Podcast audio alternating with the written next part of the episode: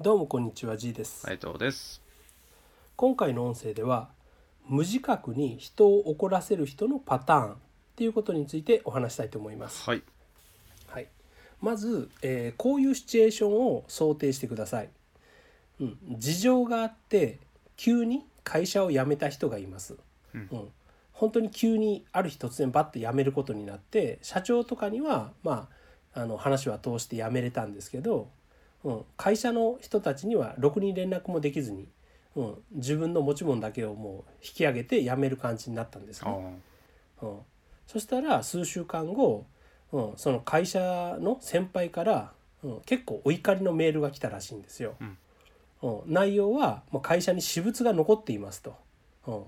でこんなものを残されても困ります。うん、取りに来るか処分するならあの処分費を送りなさいと、うん、いい加減にしてください。みたいな感じで、まあ、結構きつめのお怒りの連絡が来たらしいんですね。うん、でまあこの時にじゃあそれ言われたら当然その私物に関しては何とかしないといけないわけですから、うん、あでもその大したもんじゃないんですよ。大したものは全部もう持って帰っちゃってるんでね。う、ん。うん。だからもう正直捨てといてくださいって言いたいレベルの話なんですよね。うん。で捨てといてくれって言うなら処分費がいるって言うならじゃあ処分費を払いますよとか処分費送りますんで捨てといてくださいみたいな、うん、感じで、まあ、答える人っていると思うんですけど、そうすると結構また相手の怒りにねあの火を注いだりするんですね。うん、人を怒らせるパターンの人ってそういうふうなことをするんですよ。うん。うん、だから、まあ、このケースを例として、まあ、人を怒らせないようにするためには、うん、どうするかっていうお話を今日はしたいと思います。はい。で今の感じで言うとさっきの、えー先輩っていうのはやっぱ怒ってるわけですよね。うん、で怒ってる時に何がその人をそんなに怒らせたのかっていうことを考えると、うん、あのまあ考える必要があるんですよう。ん。それを考えずに連絡すると向こうはこう怒りが炎上するんですよね。うん、怒りっていうのは二次感情なんでいきなり怒りっていうのは発生してないんですよ。はい。その怒りになる一個手前の不満とか、うん、あのモヤモヤとかそういった負の感情がまずあるんですね。うんでその感情が怒りを作ってるわけなんでその一つ手前の感情とは何か、うん、そういうことを考えないといけないわけです。はい。うんで先ほどの話で言うと多分その先輩っていうのはこう自分に、うん、連絡もせずに相談もせずにその後輩が突然辞めたっていうことに対してやはり何か釈然としないものを持ってるんだと思うんですよ。うん。うん、相談自分は信頼されてると思ったのに相談もされなかったつまり信頼もされてなかったのか悔しいなとか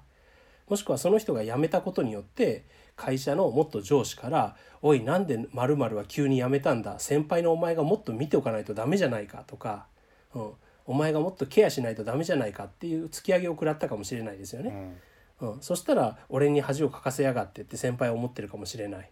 うん、で、あのーそういうふうになんか先輩が怒る理由怒る一個手前になった感情そのがっかりしたとか悔しかったとか恥をかかされたとかそういうものがあったはずなんですね。うん。うん、でそれがきっかけででそういうふうな思いを自分にさせたあの後輩は腹が立つ、うん、っていう感じで怒りが噴き出したんだと思うんですよ。うん、だからそういった人に対してこちらがこう連絡をする場合っていうのはまずその不満その不満を潰すところもしくは抑えるところからこう口を開かないといけないわけです。うん、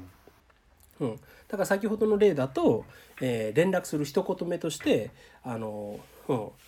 急に会社を辞めることになり、うん、先輩お世話になった先輩にはご挨拶もできずにあの心苦しく思っていました。申し訳ありません。みたいな一言から始めると、うん、相談されなかったっていうことに不満を持ってたとしたらあなんか、えー相談実はしたかったかもしれないけどできなかったのかなっていうふうにちょっと、うん、心が落ち着くわけですよ。うん、そういうことを言わずにいきなり「あそれはもう処分しておいていただいて結構ですので」みたいなことを言うと「うん、処分しとけじゃないだろう処分するのだって手間暇かかるんだよ」みたいな感じで別の怒りを買いやすいんですよね。ど。うん。うん、だから相手の怒ってる相手に対して相手が言ってることを真に受けてそれにそのまんま返すっていうことをやるタイプの人っていうのは相手の怒りをどんどんどんどん増長させてしまうんですよね。うん、だから相手が怒ってる不機嫌だっていう時はなぜ不機嫌なのかっていうのをしっかり考えてまずはそっちを潰すっていうことを考える。うん、でその後でようやく本題に入るようにしないと収まるものも収まらないんですよ。はいうん、でそでもそれができない人、うん、無自覚に人を怒らせる人っていうのはそういうのができないわけですけどそれって結局相手の方を全然見てないんですよね。うん、矢印が自分の方を向いてるから自分にどうするんだって言われたから自分はこうしてほしいですっていう話を返しちゃうんですよ。うん、で結果として相手はさらにあの自分が無視されたというか自分の不満を何一つこいつは分かってないっていうのが伝わってしまって相手は余計腹を立てるんですよね。うん、だから矢印を相手の方に向けるこの人はなぜ怒ってるんだろうかとかこの人にやっぱり迷惑をかけてしまったよなとかこの人にはどのように謝るべきなんだろうっていうふうに矢印が自分ではなく相手の方を向いたら相手の怒ってる理由っていうのも分かってくるしどのように対応したらいいかっていうのも分かるんですよね。うん。うん、相手だってやっぱり人間同じ人間なんで、ね、聖人君子のように、ね、いつでも優しく完璧な対応してくれるわけではないですよね。うん、腹も立つこともあるだろうし、うん、何か、うん、トラブルがきっかけで感情が吹き出してくることもあると思うんですよ。うん、でもそれを我慢しろとは言わないですけどその相手のことを理解できれば、ね、そのように怒りをぶつけられたとしてもこちら側の腹は立ちにくいし、ね、不快にもなりにくいんですよね。うん不思不思議なことになんかあの理由とか事情があるっていうふうに分かればなんか腹も立たない我慢できるっていうのが人間の感情なんですよ。うん何もない状態でわって言われると「なんだお前は」っては、ね、反発的に腹が立ちますけど向こうにも事情があったって思ったらしょうがないよねって思うじゃないですか。うん、そういうねなんか不思議な生き物なんですよね。うん、同じことをされてるはずなのに理由が分かったら腹立ちが収まるっていう、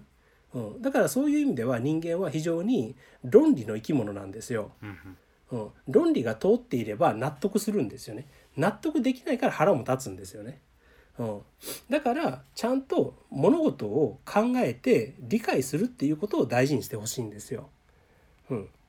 で事情が理解できればまあ我慢できる心が穏やかになるっていうのが人間なんだから自分自身もちゃんと事情っていうのを人に伝えるっていう努力をすることは大事なんですよね。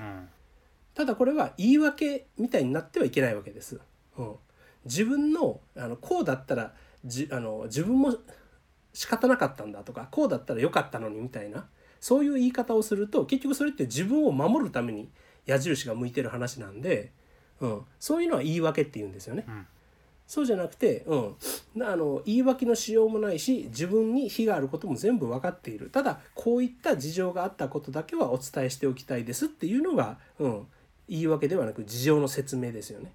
うん、でもそれがやっぱり相手に伝わると、うん、言い訳じゃなかったら相手もそれで納得してくれたり我慢してくれることも多いわけですよ。うんうんだから自分としてはちゃんと事情を伝える努力をすることも大事だし一方で相手の事情っていうのはきちんと理解しようと努力することが大事なんです。はいうんはい、こういうことをやるとですねやはりこうなんか感情のぶつけ合いとかいうあの負のスパイラルに陥りにくいんですよね。うん、でたとえ相手が感情をぶつけてきたとしてもこちらはスルーできるようになるんですよ。うんうん職場とか人間関係で一番疲れるのは結局そういうあの反りの合わない人との感情的なやり取りとかぶつかり合いが一番しんどいんですよね。はいうん、そうじゃなかったらしんどい話であってもまあなんか一晩寝れば治るしあんまりくよくよしないもんじゃないですか。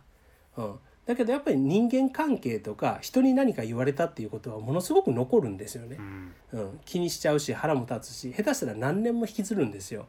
うん、そういうものすごくマイナスのものを食らわないためにも、うん、相手を理解するそして自分も理解してもらう、うん、っていうふうなことを考えあの頭に置いておくことが非常に大切だということです。はいはい、じゃあ今回の音声は以上となります。ありがとうございました。ありがとうございました